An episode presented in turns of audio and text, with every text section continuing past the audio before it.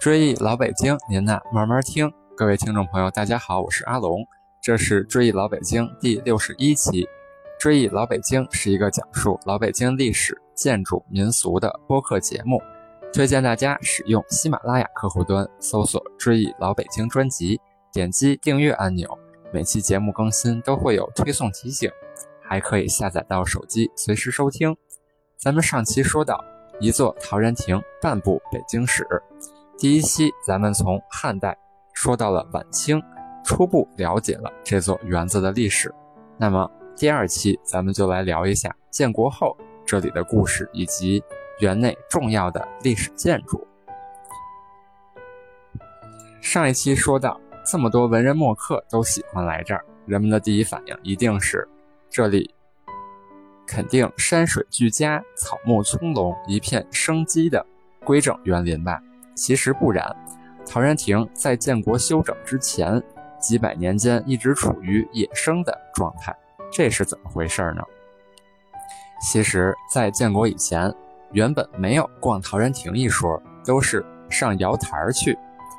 那时，这里是苇塘野地，坟墓碑叶一片，已故文学大家刘叶秋先生在解放初期来此公园游览，写道。这里周围是芦苇杂树，境界甚为荒凉，但登高极目，可以远眺西山，习静养心，亦为圣地。那么这儿到底什么时候才开始叫陶然亭公园呢？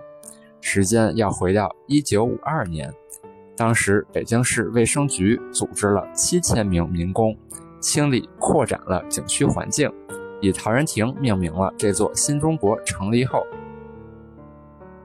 这里便成为了北京市开辟的首家公园清除淤泥，堆高土山，平整道路，界定范围，拆墓平坟，建亭修桥，种花植草，慢慢的，才有了现在您看到的秩序井然的美丽公园解放初期，这儿办的文化活动有很多，例如夏天经常会办乘凉晚会。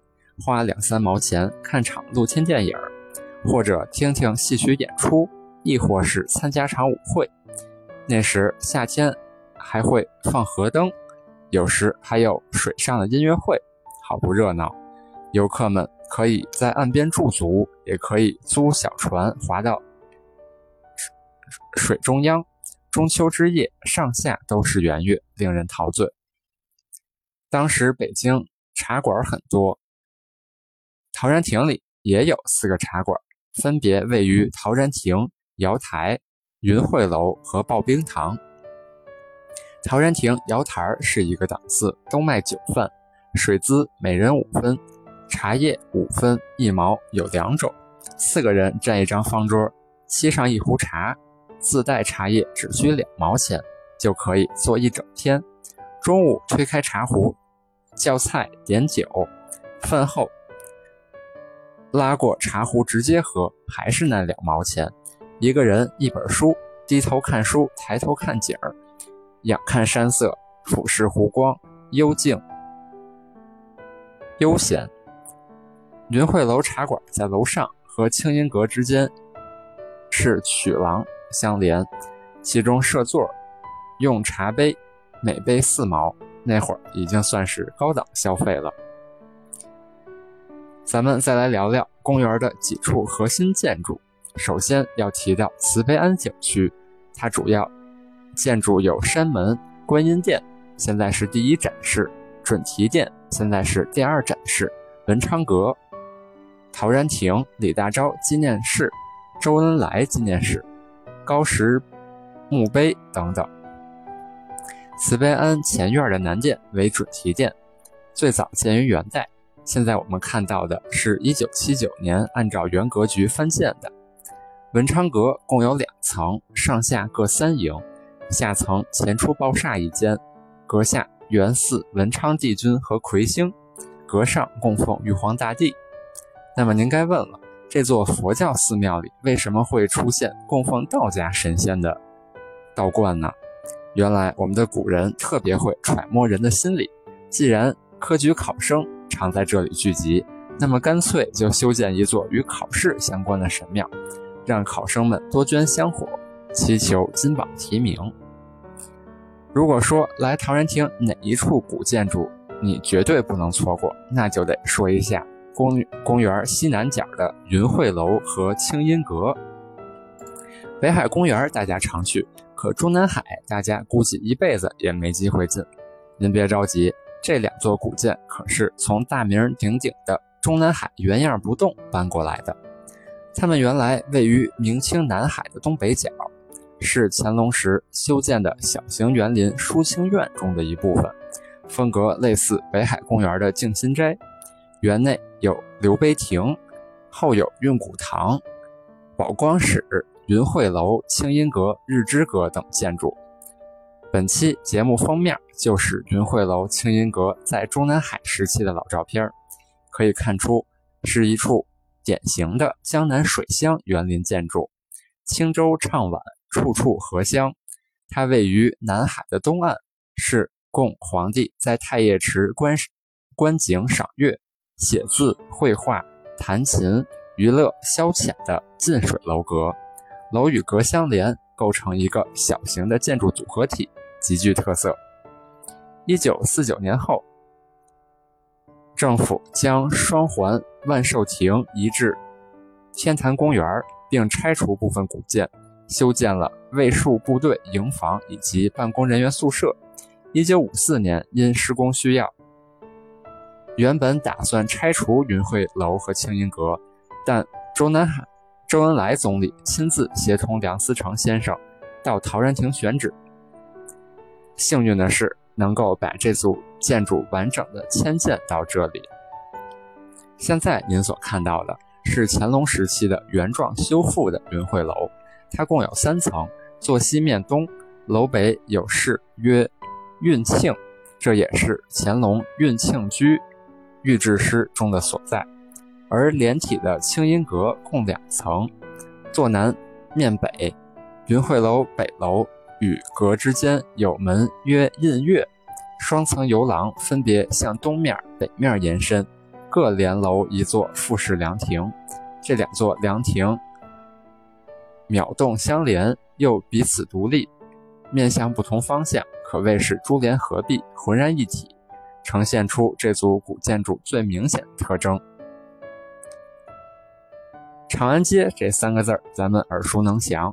那么最早出现这三个字儿是在什么地方呢？不错，奥秘也藏在这座公园中。如果您在公园溜达，一定不会错过两座牌楼，它们也是很有来头的。在民国以前。位于现在东西长安街上，原各有一座四柱三间冲天式木牌楼，始建于明永乐年间。到了清朝，这两座牌楼的匾额都是满汉双语的“长安街”三个字，不分东和西。到了民国后，牌楼匾额改为了汉文，东长安街上的牌楼改成东长安街，西长安街的牌楼。改成西长安街。那么您该问了，长安街的牌楼怎么长腿跑到了陶然亭呢？原来，一九五四年，大量牌楼因为道路扩建需要拆除，梁思成先生寻求异地迁建，也是在周总理的亲自指示下，将长安街牌楼迁建到陶然亭。当时每个构件都逐一编号分类保存，但不幸的是。这两座牌楼在1971年再次被毁，现在看到的是2010年和2011年分别按照原样复建的。在1985年，公园内还修建了华夏明庭园，把全国有名的亭子在这里复制个遍，其中就有咱们中学时背过的《兰亭集序》中的兰亭。它是中国山水园林的发源地，从此处全国开始兴兴起造园之风。唐诗“会稽王谢两风流，王子沉沦谢女愁”和宋代的诗“山阴座上皆豪逸，长安水边多丽人”都指的这座兰亭。这里咱们还背过一另一首古诗《醉翁亭》。它的原型建于北宋庆历六年，也就是一零四六年，它的名字来自于欧阳修所写的《醉翁亭记》：“醉翁之意不在酒，在乎山水之间也。”此外，还有沁月亭，传说是东吴都督周瑜的点将台；还有二泉亭，原型来自江苏无锡惠山公园。相传惠山泉水甘香宜茶，唐代茶圣陆羽把这里的泉水评为天下第二。元代书法家赵孟頫。还为泉水题写过“天下第二泉”的书法。我新开通了个人公众微信号，名称是“北京穿越指南”，定期举办历史古迹、公园导览活动，带您了解北京城的前世今生。欢迎大家订阅。追忆老北京，您呐慢慢听。这期节目就聊到这里。唐人亭公园更多有趣的。历史故事，咱们下期接着聊。